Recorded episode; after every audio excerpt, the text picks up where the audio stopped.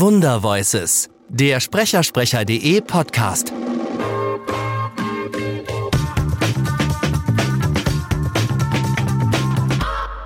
Ich bin in diesem Verein äh, IVS und äh, der sagt, nein, wir sind alle Synchronschauspieler, weil wir Schauspielern. In dem Moment, wo wir eine Rolle verkörpern, wenn sie auch nur stimmlich verkörpert wird, ist es eine, eine schauspielerische Arbeit. Mhm.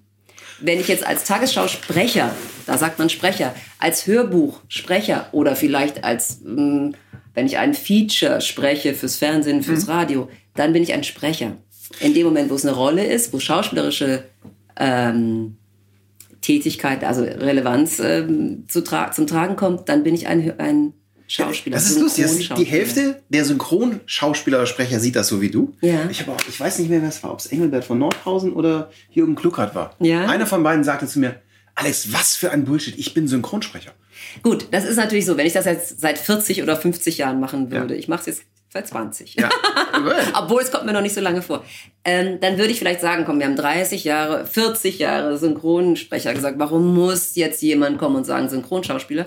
Kann ich leider mit dem beantworten, weil man als Synchronsprecher mittlerweile nicht mehr ernst genommen wird. Weil, okay. das, weil das immer schon so war, dass die Radio, die öffentlich-rechtlichen Radio- und Fernsehsender gesagt haben, wir zahlen unterschiedlich. Ja. Die, die eine Schauspielausbildung haben, hm? kriegen mehr als hm? die, die jetzt zum Beispiel nur sagen, okay, ich mache jetzt vormittags meinen Bürojob und nachmittags komme ich zum Sprechen mal hm? zum WDR und mache da irgendwie, sag da so eine kleine ähm, ähm, so einen kleinen Feature, macht mhm. da so eine kleine äh, Ansage.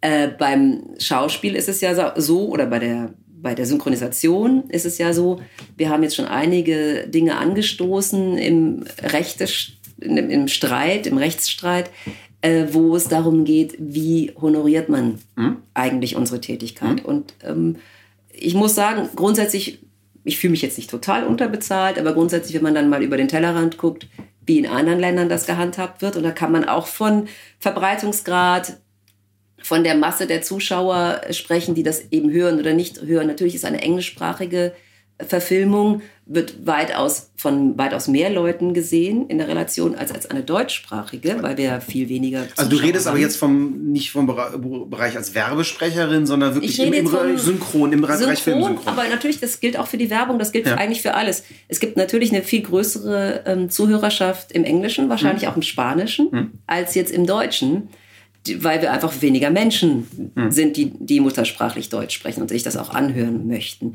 Trotzdem ist der, ähm, der Grad, also die, die, der Umfang, was wir da, äh, die Arbeit, die wir reinstecken, die Art und Weise, wie wir das vertonen, natürlich eine künstlerische. Mhm. Und deshalb müssten wir eigentlich auch nach einem künstlerischen Standard bezahlt werden und nicht nach einem pro Take also wie, wie das momentan teilweise so gehandhabt wird. Es gibt ja diverse Listen, hm. die man sich angucken kann, äh, wo so äh, über einen Kamm geschoren wird. Ja. Aber ich wollte gerade sagen, also diese Listengeschichten werden genauso wenig irgendwas gerecht, ne?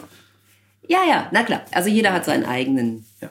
Ähm, also ich, ich, kann für, ich kann nur für uns sagen, wir haben vor Jahren schon aufgehört, uns an irgendwas, mhm. an irgendwelche Listen zu halten, an irgendwas sondern ich finde immer, es ist ganz wichtig, dass man sehr individuell betrachtet, was mache ich hier gerade. Mhm.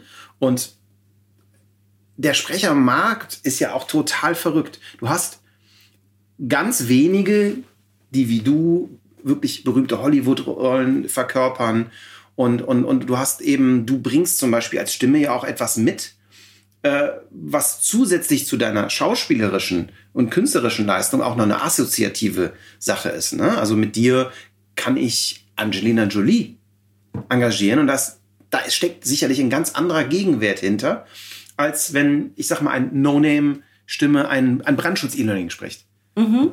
Ne? Und, und auf der anderen Seite hast du ja eine schier unglaubliche Masse an Menschen, die Reden mit Sprechen verwechseln mhm. und die äh, mehr oder minder, wo es ein unglaubliches Überangebot von Menschen gibt, die das gerne machen würden. Ne? Das ist ganz total verrückt. Es gibt ganz, ganz viele, die es mittlerweile machen möchten. Also ja. ich glaube, als ich angefangen habe, war das wirklich noch so, die Schauspieler ja. spielen Schau und wer das nicht hinbekommt, der darf dann auch mal ein bisschen synchron sprechen. Also das war damals so dieses, mhm.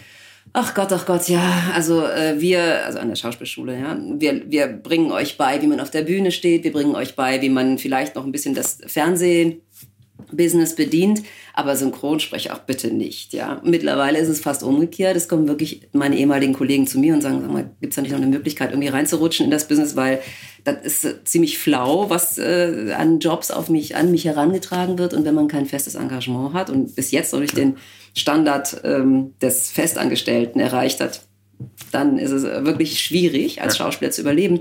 Und dann denken die meisten auch, sie könnten sich noch nebenher mit äh, irgendwelchen kleinen Sprecherjobs über Wasser halten. Das geht natürlich auch, ja. Also um so eine Art monatliches Einkommen zu bekommen.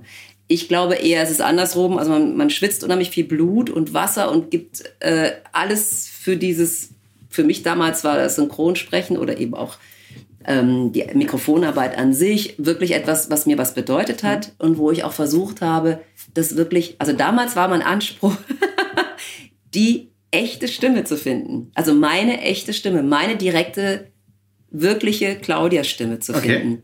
Und eben den, nicht den Fehler zu machen, den man sehr schnell ähm, erkennen mag, mir etwas aufzupfropfen, was vielleicht irgendetwas darstellt, was ich aber nicht bin.